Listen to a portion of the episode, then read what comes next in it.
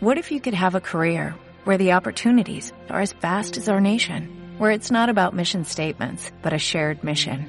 At U.S. Customs and Border Protection, we go beyond to protect more than borders, from ship to shore, air to ground, cities to local communities. CBP agents and officers are keeping people safe. Join U.S. Customs and Border Protection and go beyond for something far greater than yourself. Learn more at cbp.gov/careers.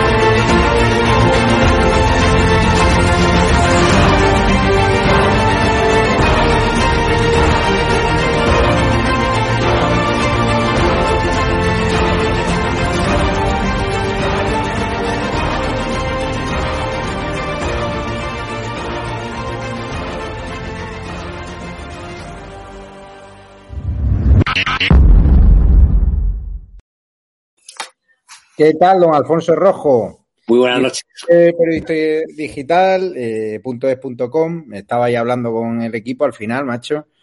Eh, no está pagado este oficio, eh, ni el tuyo ni el mío. Eh. Tenemos que estar. Tú ya sabes que esto no es un medio de vida, sino un modo de vida. Y si encima puedes vivir de esto, mucho mejor. Esto, ser periodista se decía, los clásicos decían, italianos, por cierto, que era siempre mejor que trabajar.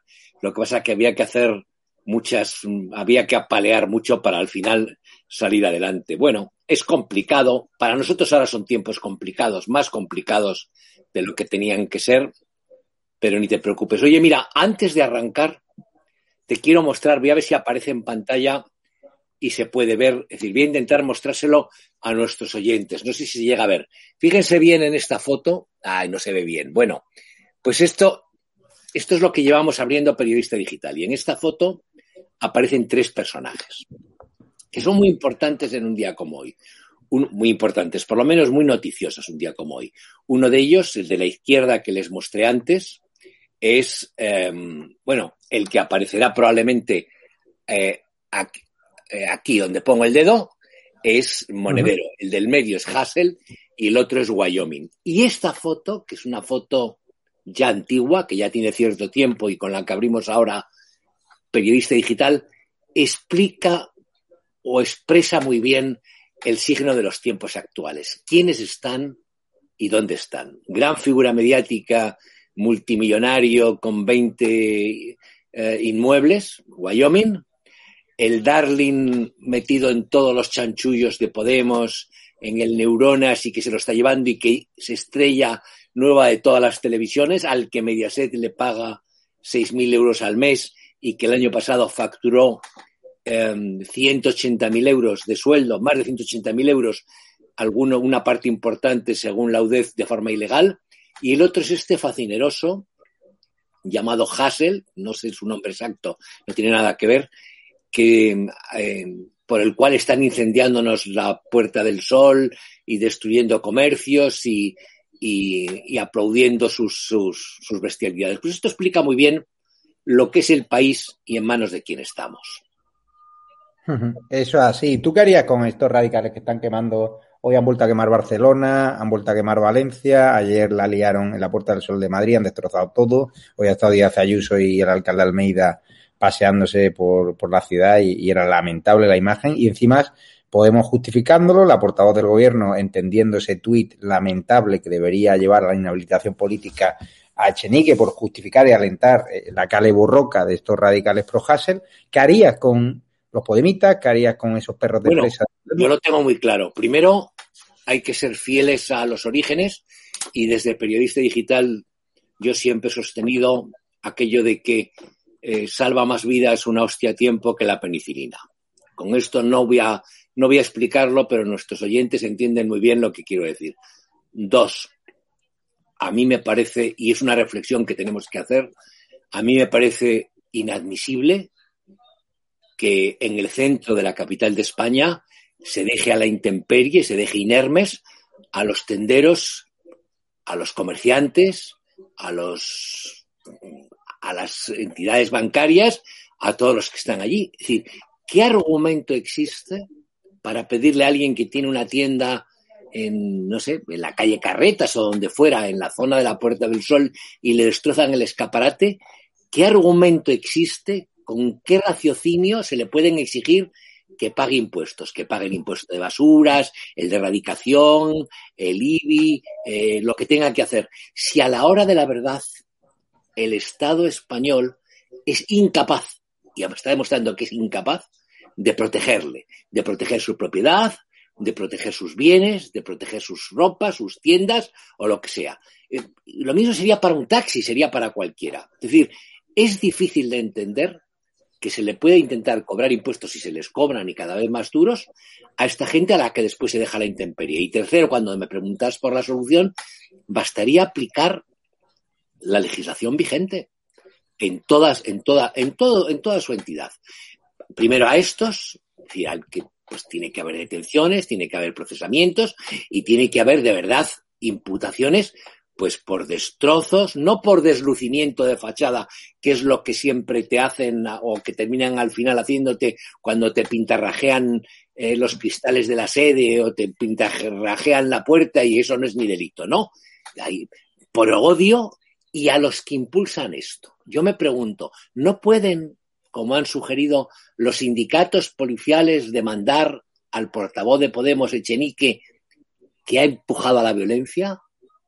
¿No puede Vox imputar, demandar, llevar a los tribunales a Pilar Raola por aplaudir a los que les tiraban piedras contra ellos? Y dicho todo esto, viene la pregunta del millón que hoy una periodista muy conocida ha puesto de relieve. Es decir, ese mismo Twitter que cierra la cuenta de Trump, que puede cerrarte estado de alarma mañana si decimos una palabra más alta que otra, o que podría cerrar mi cuenta por cualquier cosa, no cierra ni la de Chenique, ni la de la Raola y ninguno de estos. Y hoy, que me ha gustado, Isabel San Sebastián ha sacado la normativa de Twitter respecto al odio y los motivos para cerrarte la cuenta, y es que toda esta gente cae de lleno en todos estos temas, pero no cerrará ninguno. Nos ha pasado una cosa que también te quiero comentar que me tiene indignado y que quiero utilizar el gran escaparate que me da estado de alarma para, para a la gente. Mira, de repente yo veo esta mañana que empiezan a aparecer en las noticias eh, publicidades de Amnistía Internacional.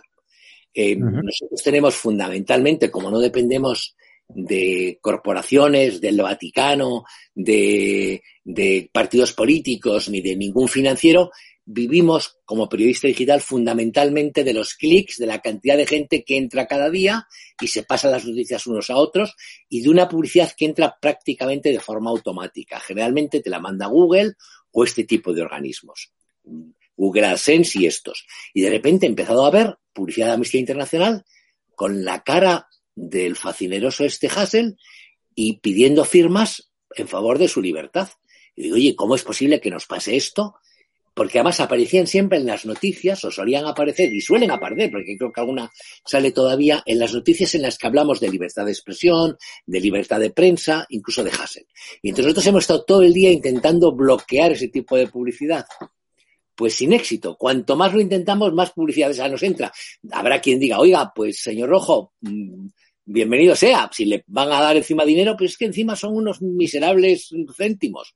Lo digo para que los lectores, los oyentes, si entran en periodista digital y tienen la mala suerte de que en cualquier información les aparezca esta de los cretinos de Amnistía Internacional, que son los mismos cretinos que entendían que no se podía llamar terroristas a los asesinos de ETA y que han apoyado por error, unas veces sí y otras no, a cualquier fascineroso que hay por el mundo. Bueno, si encuentran ustedes una, una publicidad de estas, sepan que no es culpa nuestra y mis más sinceras disculpas.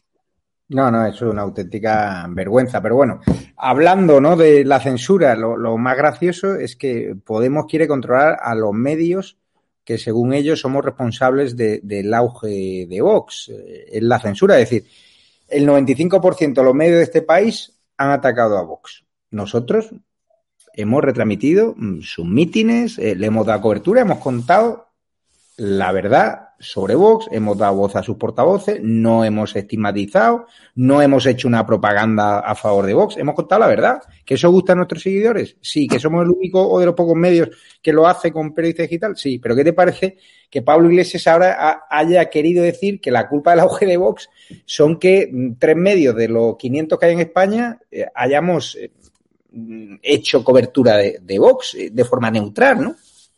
Yo creo que le preocupa más a alguien como Pablo Iglesias, eh, más que lo de vos, le preocupa lo que tú puedas decir, lo que nosotros de periodista podamos decir, del alto cargo utilizada como niñera, del dinero turbio que, que se han repartido a través de Neurona, de los sobresueldos, de los chanchullos, de las irregularidades.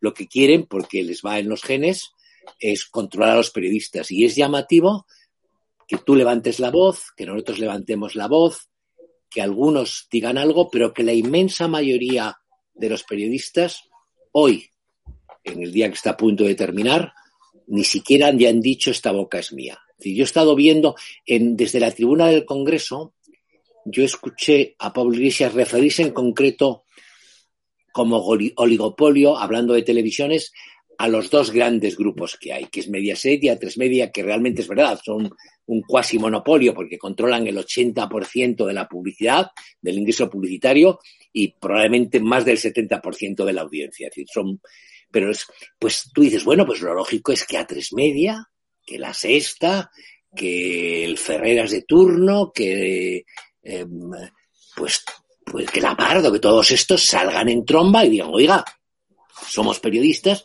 ¿qué intenta usted hacer? ¿Qué intenta usted controlar? Pues hoy, exceptuando casos concretos, que es el de la COPE que reaccionó en bloque, encabezada por Carlos Herrera y todos sus columnistas a saco, menos mm, Payés, en, que, que, hizo una referencia fría pero bien hecha, menos yo creo que Ana Rosa Quintana, que hizo un editorial cargando muy duro contra Pablo Iglesias y poniéndole en sol. duro y, simpático. Lo llevamos las imágenes y la voz y todo en periodista digital. Pues yo no vi otros periodistas y somos ciento y la madre en España. Tú has visto a televisión española, a los profesionales de televisión española. Yo no vi la noticia en la portada del país, tampoco lo, leo, pero he mirado lo que, los resúmenes que hacemos nosotros. Eh, he visto sí que ABC y que algún medio de estos sí se partía el pecho, pero el mundo algo.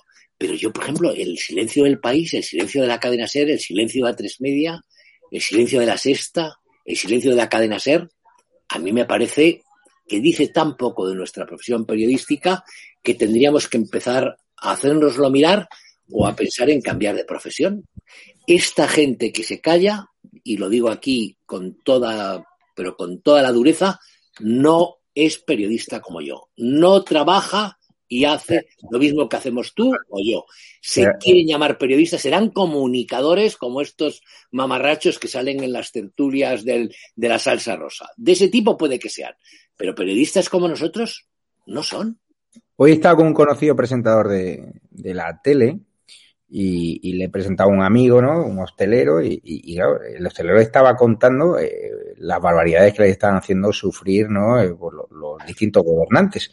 Y claro, él no daba, él era consciente, el presentador, él no daba crédito y se reía mucho. Dice, que no, es que yo tengo contertulios que, que entienden y justifican eh, a esos hosteleros o que dicen que sois unos exagerados, ¿no? Y claro, yo hablando con este presentador decía, es que esos contertulios que tienen no pisan la calle. Es decir, es que no tienen tiempo. Es decir, muchos de los contertulios que no paráis de ver en televisión, punto uno, trabajan para el gobierno, punto dos, no tienen tiempo de estar en la realidad. Y yo que me he recorrido toda España prácticamente con estado de alarma, sé de lo que hablo. Sé cuando estoy en Cataluña si va a arrasar Vox o no, si va a arrasar el independentismo o no, si lo están pasando mal con la inmigración ilegal en Canarias o no, porque estoy ahí, pero luego te sientan, las poquitas veces que me están llevando, cada día menos, por cierto, a televisión, me están haciendo la misma estrategia que creo que te hicieron a ti, poco a poco ir difuminándote, te encuentras con contertulios que te dicen, no, es que en Canarias no hay inmigración ilegal, cuando se pegan en un parking, son dos gorrillas que eso pasa en toda España, ¿no? En, Canarias hay un problema de inmigración ilegal real, no huyen de ninguna guerra porque yo he estado allí y he entrevistado a 35 inmigrantes ilegales. Tú lo has hecho y te dice el contertulio, no, no, que eso no es así, pero ¿quién ha estado allí informando en directo, sin sectarismo, sin posibilidad de manipulación? ¿Tú o yo? Y claro, ya te vas a Publi y no puedes desarrollar el argumentario. Pero aunque lo intentes, mira, eh, lo que has citado de los tertulianos, dicen, no pueden, no tienen tiempo de pisar la calle porque van de una tertulia a otra. Si te fijas, son los mismos que tenía Rajoy, los mismos que había en tiempos de Rajoy, casi todos. Algunos han cambiado de chaqueta, ahora son del PSOE. Ah, pero, pero, entonces, eh, ya sabes cómo son, pero no paran de una, de una tertulia a la otra. Es decir, yo tengo un poco la sensación de que nuestra profesión, hay por interés, por incompetencia, por muchas razones, no ha sido capaz, nuestra profesión, estoy hablando del periodismo, ni de ver lo que venía, ni entender la, la naturaleza de Pedro Sánchez, ni, eh, ni comprender eh, el riesgo que entrañaba los postulados que traía Vox y, y, de dar por bueno prácticamente todo. Tú sabes que se crean unos mantras, ¿no? Y en España funciona, por ejemplo, el del diálogo. Si, si tú llegas a una tertulia de estas, no dices nada, pero hablas a favor del diálogo, pues quedas bien. Y entonces todos están en esto porque quieren sobrevivir. Y entonces, eh, pasa ahora con el tema de, de, te digo, el tema que es que, que, tenemos dos temas importantes para nuestra profesión y los dos vinculados con la libertad de expresión. Uno es lo de Hassel, este mm. imbécil, y el otro es la, la, maniobra que de forma abierta desde la tribuna del Congreso eh, reinicia, porque lleva mucho tiempo en marcha, Podemos y a la que se va a sumar el conjunto del gobierno porque las decisiones de los gobiernos son colegiadas y en este asunto, como en otros, van a tomar las decisiones y no habrá buenos ni malos. Todos firmarán y estarán de acuerdo en que no se aprieten la cosa. Bueno, pues esto tendría que tener en ascuas a nuestra profesión. Tendría que hacernos pensar hasta qué punto es libertad de expresión lo de Hassel o no lo es, hasta qué punto la tolerancia, la permisividad que se tiene con los facinerosos que destrozan las ciudades no va contra los intereses de España como nación y de sus ciudadanos, de sus de los que pagan impuestos. Y lo segundo es la, lo que te decía, es decir, hasta qué punto vamos a permitir o podemos permitir que, que sigan adelante. Ya han conquistado y ocupado la televisión española sin ningún rubor. Radio Nacional sin el menor rubor. Las televisiones públicas como si fueran de ellos. Las autonómicas exactamente igual. Y han conseguido convertir en concertadas a las privadas vía, vía, vía economía. Vamos a permitir y encima que aprueben leyes que hagan que mañana estado de alarma tenga que estar sometido a la censura previa. Vamos a permitir que al margen de los jueces vayan a crear nuevos cerrojos. Pues yo tengo la impresión de que nuestra profesión, el periodismo nacional, el periodismo español, no va a respirar con esto, se tragará lo que le den si le siguen dando un pequeño salario. Y contra eso, lo único que nos queda, Javier, es dar la batalla, como los tercios de Flandes, a hmm. por ellos que son pocos y cobardes. No, no, sí, sí, está claro. nosotros... no tenemos que quejarnos, nosotros lo que tenemos que hacer, las cosas como son, es decir, ir a por ellos, es decir, como, ir a por ellos. Es decir, nosotros, nosotros no tenemos que, es decir, tenemos que incidir y repetir una y otra vez que si a un una madre y una hija que se saltan el cordón policial frente al chalet de Iglesias, hay un juez que las condena a mil y pico euros de multa, pues a estos que han destrozado el centro de Madrid los tienen que mandar a prisión. ¡A prisión! Pues no lo harán. Mira, cuando nos pintarrajearon em, eh, la, la, fachada de periodista digital, llovía sobre mojado. Habían arrancado dos veces la, la bandera de España que tengo en la puerta, en un mástil allí bastante alto, bastante alto. No hicieron nada, bueno, había habido algún. Entonces, bueno, hasta que le puse un cable, claro. El próximo que vaya va a quedar con pajarito. Va a quedar ahí, va a quedar que va a aparecer el gallo quirico, te puede parar por la olla. Más que merecido. Y no, no la han vuelto a tocar. Pues cuando tú vas y dices, oiga, el, a mí me causa un perjuicio, me causa un perjuicio en imagen. Pues lo que te dicen en la comisaría, mire, es que esto no es delito. ¿cómo que no es delito? Será un delito de daños en el, en el mejor de los casos. Será un delito de odio si ponen por los mensajes que ponen deseándome eh, la muerte pronta o temprana. Yo que será algo. Dice, no, eso es textual, ¿eh? Abro comillas. Deslucimiento de fachada. Pues si a dos señoras, a una madre y su hija, les cascan una multa y, le, y, si a un señor que se llama Frontera le, le, piden o le acusan de delitos que podían meterle ocho años en la cárcel, en un caso por saltarse el cordón policial y en otro por poner el himno nacional y, llamar garrapata, que él lo niega a, al del moño y indocumentada y analfabeta a su mujer y, saltarse el, la vigilancia que había en el momento, les pueden pedir esto a los que ayer convirtieron el centro de Madrid en un infierno y causaron daños por miles y miles de euros, tanto en mobiliario urbano como en propiedad privada, los tendrán que meter en la cárcel. Pues estoy absolutamente seguro que si hay detenidos o que si hubo detenidos, están hoy todos en su casa, tan panchos, tan contentos y con una medallita que es, oye, yo fui héroe eh, en estas cosas. Vivimos un país que de verdad eh, Em, coño, daría risa si no diera pena. Sí, es preocupante, la verdad. Pero bueno. Bueno, a por ellos, Javier, que son pocos. ¿Qué te ha parecido el, tsunami de, Vox en, Cataluña, esa decisión del, PP de, cambiar de sede, un gesto estético, porque creen que van a romper con el pasado, con Bárcenas, y esa obsesión del Partido Popular de decir, no, que no hemos pegado el batacazo en, las elecciones catalanas. No ha sido tanto batacazo, porque es cierto que han perdido solo un, un escaño, el batacazo ha sido realmente el de Ciudadanos, pero sí que es cierto que su principal competidor les ha pasado por la derecha con 11 escaños el señor Garriga mm, de Vox. ¿Qué te parece que el PP no asuman la realidad, que tiene un problema de fondo, que tiene un problema de discurso, de conexión con la realidad, de conexión con la calle, que ahora mismo Vox está muy fuerte? Bueno, en el caso de Cataluña, yo mm, parcialmente la campaña Vox se la termina de redondear o de hacer. Pablo Casado cuando va a la radio esta catalana, RAC 1 me parece, y, y toma la postura que toma, que es una postura no de confrontación, sino mm, dialogante, de querer caer bien, de cuestionar lo que se hizo en su momento Rajoy, pero no por blando, sino por duro o por mal organizado. Yo creo que ahí eh, Casado termina de organizarle la campaña y es lógico que una sociedad como la catalana, mucho más polarizada de lo que dicen los medios de comunicación, porque realmente está polarizado, donde hay un sector muy importante de la población que no se siente representado, que se siente hostigado, el, el, tendero al que se sanciona por rotular en castellano, el padre de familia que quiere que sus hijos estudien en su lengua materna y no lo puede hacer, el que se siente, al que le quieren hacer sentir extranjero, ajeno en su propia tierra, pues esta gente al final haya respondido a un mensaje mucho más confrontacional, mucho más directo, que es el de Vox. Y 11 diputados, pues es una cantidad importante. Respecto a lo de la sede, tiene su coña.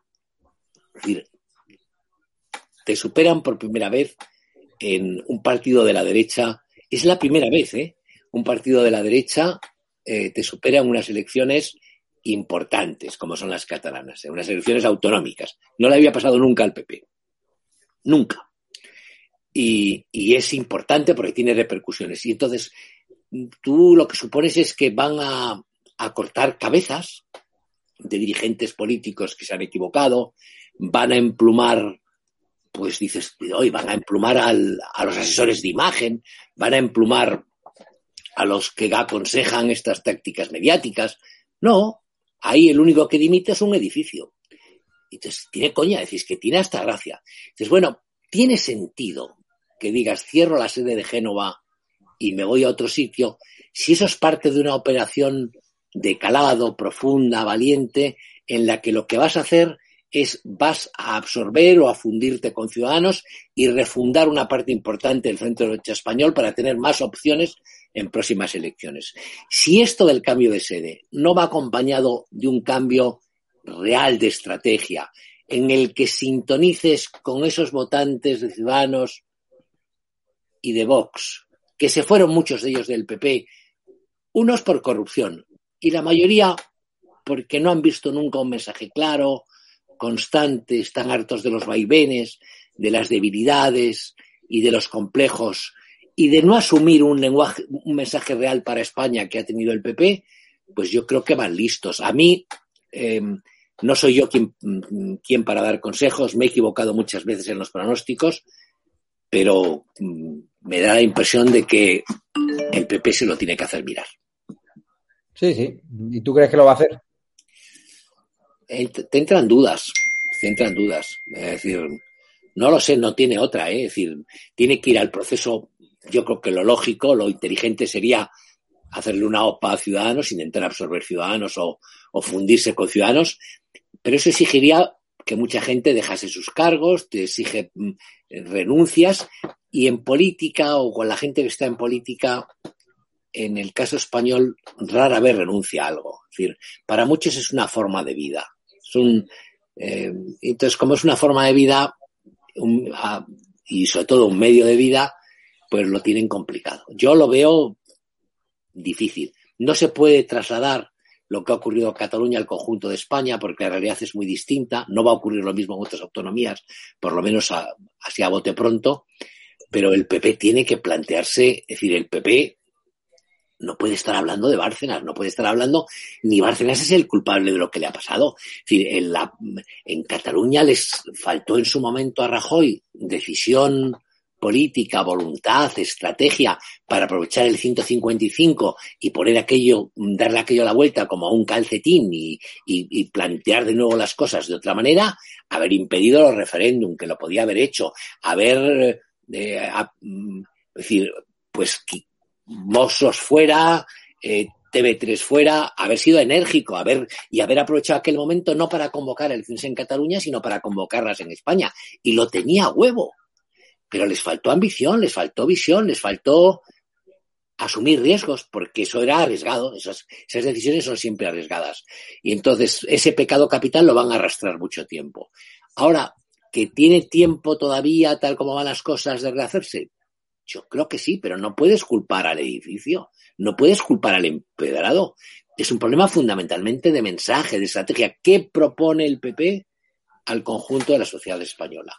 Qué soluciones propone para España a los que creemos en España, a los que creemos que somos un, conjunto, a los que no creemos en el separatismo, a los que creemos en una sociedad justa, libre, eh, a los que no nos tragamos estas cosas, a, los que entendemos que la apología del terrorismo tiene que estar castigada.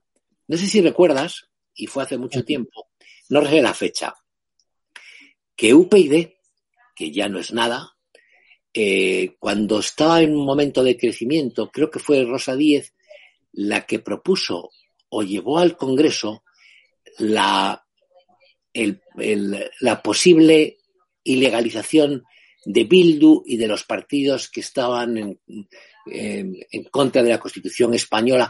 Y en el PP se rieron. No recuerdo las fechas, pero tengo la impresión de que se lo tomaron a coña. Y, oye, hay que asumir las cosas y hay que ir hasta el fondo. Y yo creo que el PP durante muchos años ha sido un buen gestor, ha manejado bien la economía, pero no son momentos de gestión, son momentos de combate. Sí, sí. Así estoy viendo la portada de Periodista Digital, estáis viendo, estáis llevando arriba que, bueno, eh, Pablo, a ver, ¿dónde está? No, no, hoy, Pablo hoy... y Alberto Rivera que salían para llevar a Pedro Sánchez ante el Tribunal Constitucional, los policías Pero lo contratan como abogado. Yo parece que es el abogado al que ha recurrido, mm, por muchas razones, al que recurre, me parece, el PP para intentar meter en el constitucional a Pedro Sánchez. Eso sí es una noticia importante. Llevamos muy destacado lo de, lo de Isabel San Sebastián. El, la iniciativa está en Twitter porque me parece que es una llamada de atención a todos. Es decir, oiga, eh, el, las penas tienen que ser proporcionales a los delitos y la ley tiene que ser igual para todos. Y en el mundo este de Internet tengo la impresión de que, y lo dice muy bien, mucho mejor que yo Isabel San Sebastián, la ley no es igual para todos. Y después llevamos muy fuerte, y tú lo habrás visto porque hay un montón de notas, todo lo relacionado con la corrupción en Podemos, mm. con la complicidad de Pablo Iglesias, perdón, con la complicidad de Pedro Sánchez y, mm. con, y con todo esto de Hassel.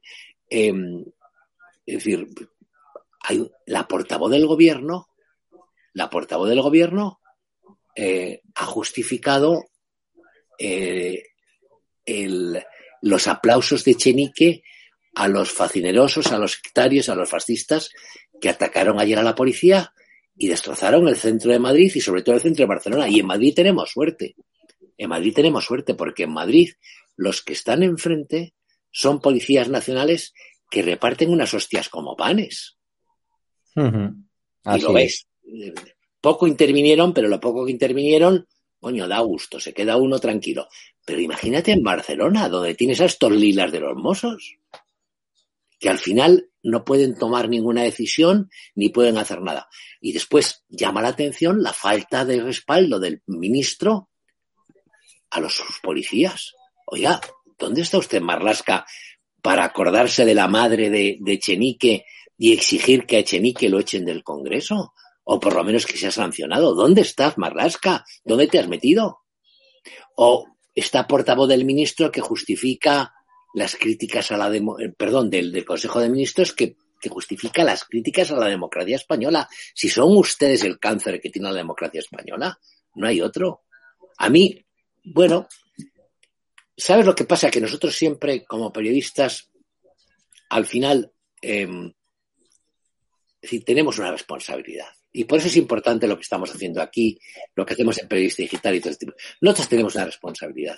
Y tenemos, nosotros tenemos que mantener y dar la batalla y seguir. Y ganaremos, Javier. Ganaremos. Sí, pero es muy importante el apoyo del público, la muestra de agradecimiento. Pero, el público tiene que ser, o en, que entren, que visiten, que muevan, si pueden aportar, aporten, aporten, que traigan amigos. Oye, que, que, que, comenten, que escriban, que todo este tipo de cosas. Por cierto, no he visto los comentarios, seguro que hay alguno dándome ya caña mantra, porque eso me pasa cada poco, ¿o no? Eh, enhorabuena, señor Rojo, el último. Mira, ti que sí, hombre. Vale, Salvador, muchísimas gracias. Hoy me he encontrado gente con nombres estupendos. Me he, he salido de la calle y me he encontrado uno que se llamaba Amador y me ha dado un abrazo. Y ahora veo a Salvador, bueno, me toca todo lo bueno de España. Sí, pues nada, eh, don Alfonso Rojo, director de periodistadigital.es.com, ruego a la audiencia que se meta en masa también ahora en periodistadigital.es.com, mañana también, y que apoyen porque y es el único son parte, que son parte del equipo, que sí. la gente que nos oye, la gente que te ve, la gente que ve estado de alarma, la gente que, que entra en periodista digital, son parte de esto. Y de ellos, de su actividad, de lo que muevan las cosas, de las aportaciones que hagan, de los, de lo que entren en Patreon si entran, de lo que, de las noticias que se manden, de lo que comenten, vamos a vivir todos, tenemos que crecer, porque somos más, somos más, sí. somos mejores. Eso es así, pero muy importante, apóyennos porque esta es una travesía dura por el desierto, tiene su desgaste, Además, Alfonso, a ver cuando echamos un partido de, de pádel, que quiero recuperar un poco la, la, forma y hacer un poquito de deporte, porque hoy en día el único deporte que hago es hablar aquí en este bueno, canal. Yo, y hay que cuidar yo, la salud. Yo era una figura y ahora parezco Cayetana Duquesa de Alba en sus horas finales, de verdad. Vuelvo Anda. de los partidos arrastrado. Venga, un abrazo, a cuidarse. Muchísimas gracias y un abrazo a la familia de periodistadigital.es. Un abrazo, cuidaros. Y gracias a los espectadores de Estado Alarma, ahora dejamos una entrevista de Urico Campano a Alejo Vidal Cuadras, el que fuera líder del PP catalán, uno de los referentes morales e intelectuales del constitucionalismo en Cataluña, en Cataluña, que va a dar su particular visión de lo que ha pasado en Cataluña con Vox, con el PP, con el independentismo, con Ciudadanos, y ver si las elecciones son extrapolables a nivel nacional. Tienen ahí el mail, tienen una cuenta bancaria para apoyarnos, tienen Patreon, tienen la comunidad YouTube en el botón de unirse, la tienda online, muchas fórmulas de apoyarnos. Es muy importante, hacemos muchísimos programas al día, los colaboradores, cada día intentamos eh, poder pagarles a algunos de ellos, ¿no? A firmas de relumbrón como Usía, como Sánchez Dragó, gente, ¿no? Que se deja la, el cuerpo en la calle, Vito Quiles, gente que, que hay que, ¿no? Premiarle de forma legal, por supuesto, y es con vuestra ayuda eh, la que hace posible que podamos hacerlo. Pero bueno, me voy ya al sobre, que ha sido un día agotador. Les dejo con la entrevista en exclusiva Vidal Cuadras. Es muy importante esta entrevista porque no hay nadie que mejor que no que conozca sobre el terreno lo que está pasando ahora mismo en Cataluña, también los disturbios eh, a favor de Hassel, ¿no? Y vamos a ver qué nos cuenta con el gran Úrico Campano. Un abrazo fuerte y cuidaros. Muy buenas a todos, esto es Estado de Alarma. Hoy estrenamos este programa por YouTube de media hora de duración. Estaremos de lunes a jueves a partir de las ocho y media de la tarde. Y este programa nace porque al igual que tú estás cabreado con ese gobierno central que podría haber hecho mucho más contra el coronavirus que ya se ha llevado cerca de 3.500 personas por delante, ese gobierno que nos mintió, que nos dijo que solo iba a haber un contagio y que podría haber actuado antes, viendo la que estaba cayendo con la pandemia tanto en China como en Italia, pues hemos decidido montar esta plataforma de libre expresión ante los intentos del gobierno central de usar ahora los minutos de televisión pública que acaparan para lanzarnos desinformación y propaganda. Por eso desde aquí vamos a desmontar sus mentiras, vamos a daros la verdad y vamos a apoyar a los profesionales sanitarios, a la fuerza y cuerpo de seguridad del Estado y a esa población civil que vive confinada, que vive aislada y harta de ver al vicepresidente del gobierno saltándose la cuarentena hasta en tres ocasiones.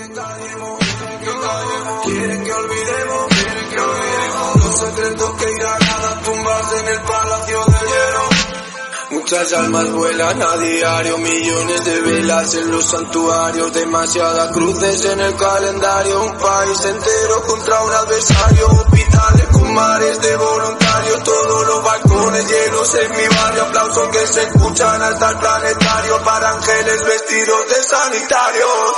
No se está costando respirar.